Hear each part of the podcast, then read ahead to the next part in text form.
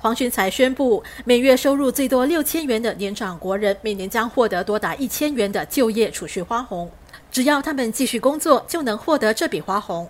而收入越低的年长国人将获得越多花红。此外，公积金余额没有达到公积金基本存款的人，将获得一笔一次性介于一千到一千五百元之间的退休储蓄花红。所有居住在房屋年值在两万五千元或以下，而且拥有不超过一个房产的年长国人，将获得就业储蓄花红和退休储蓄花红。在这同时，政府将为所有在一九七三年或之前出生的年长国人提供一笔一次性的保健储蓄花红。较低收入的年长国人将获得一千五百元的保健储蓄花红，其余的年长国人则获得七百五十元。黄群才说，人力部将在稍后公布更多细节。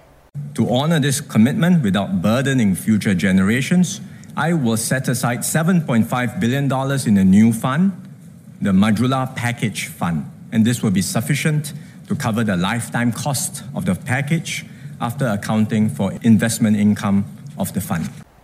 黄群才说：“为了兑现承诺，同时不会为后代子孙带来负担，政府将拨出七十五亿元设立共同前进配套基金。”副总理说：“考虑到基金的投资收入后，这笔款项将足以支付八十二亿元的配套成本。”城市频道记者谢诗颖报道。